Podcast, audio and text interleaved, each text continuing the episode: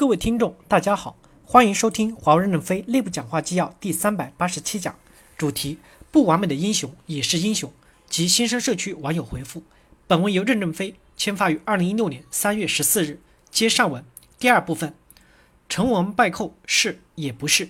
成功者当然是功臣，你所应当获得与贡献相称的财富与权力的晋升以及成就感。但失败者，那些一次次的冲锋、一次次的失败过的战士与主官。也同样应该被善待和被肯定，不然谁还还会去冒险呢？谁还肯去开拓营碱地呢？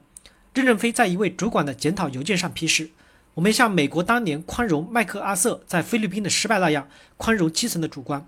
没有常胜的将军，没有失败就没有胜利。失败是成功之母，失败更是创新之母。什么叫创新？就是在没有路的荒原中挤出踩出路来，不允许失败，不允许不鼓励失败。”不对那些勇敢的冒险者、失败者予以激赏，何谈什么对对手的追赶和颠覆性的超越？何谈什么进入战略无人区？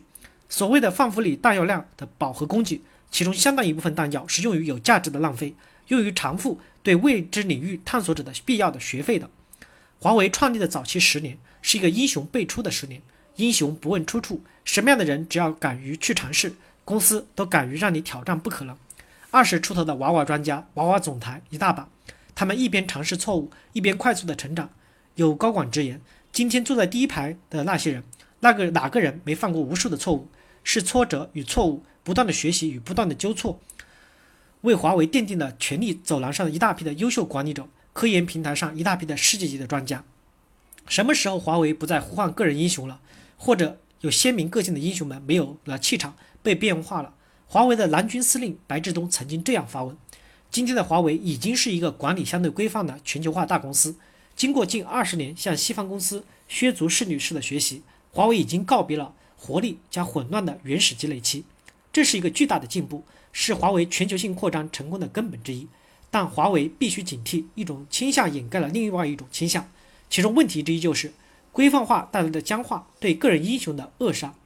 管理从来没有静止的完美。”从来就是都是因因因变化而左右互搏的。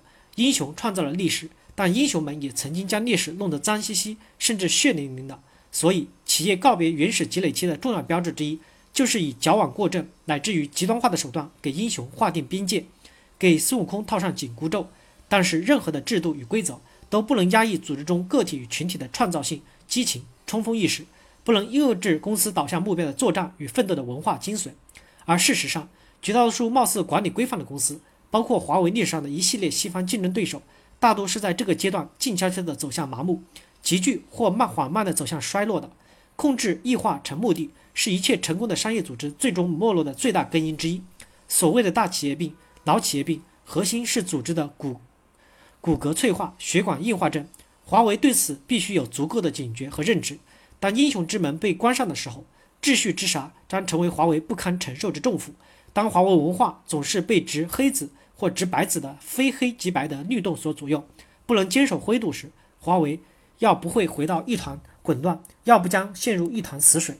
感谢大家的收听，敬请期待下一讲内容。